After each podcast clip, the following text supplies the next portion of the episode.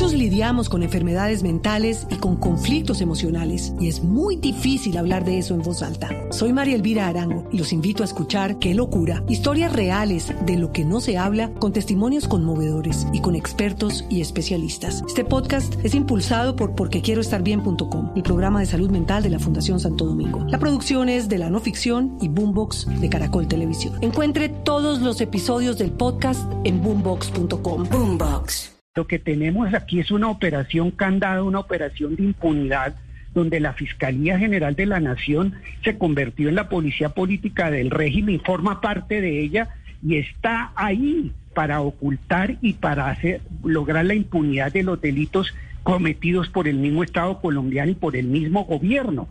Entonces, ¿aquí qué nos queda? Solo la intervención de las autoridades internacionales como de la CIDH, pero le respondo su pregunta diciendo que esas capturas son manifiestamente ilegales, que son detenciones arbitrarias, que son punibles, que son prolongaciones ilícitas de la privación de la libertad. Pero nosotros no vemos eh, la misma eficacia de actuación de la Fiscalía General de la Nación frente a, los casos que plantea el exfiscal eh, Néstor Humberto Martínez. Está hablando de que la primera línea, en forma peligrosa y temeraria, se puede convertir en un grupo paramilitar. Eso, eso que dice Néstor Humberto es una infamia. ¿Por qué, no, ¿Por qué no tienen la misma postura firme y decidida para criticar lo que sí es un hecho y es el paramilitarismo urbano que está impulsando el Estado colombiano? Y hemos visto las imágenes de civiles armados conjuntamente al lado de la fuerza pública disparándole a los transeúntes y a los manifestantes indefensos.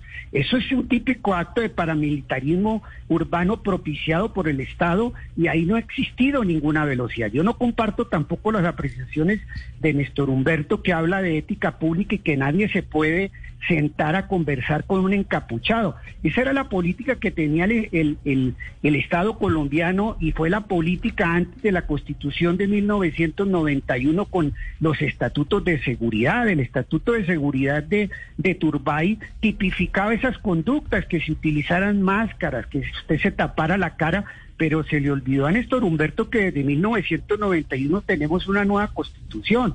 Él vive todavía en la constitución de 1886. Muchos lidiamos con enfermedades mentales y con conflictos emocionales y es muy difícil hablar de eso en voz alta. Soy María Elvira Arango y los invito a escuchar Qué locura, historias reales de lo que no se habla con testimonios conmovedores y con expertos y especialistas. Este podcast es impulsado por porquequieroestarbien.com, el programa de salud mental de la Fundación Santo Domingo. La producción es de la no ficción y Boombox de Caracol Televisión. Encuentre todos los episodios del podcast en boombox.com. Boombox.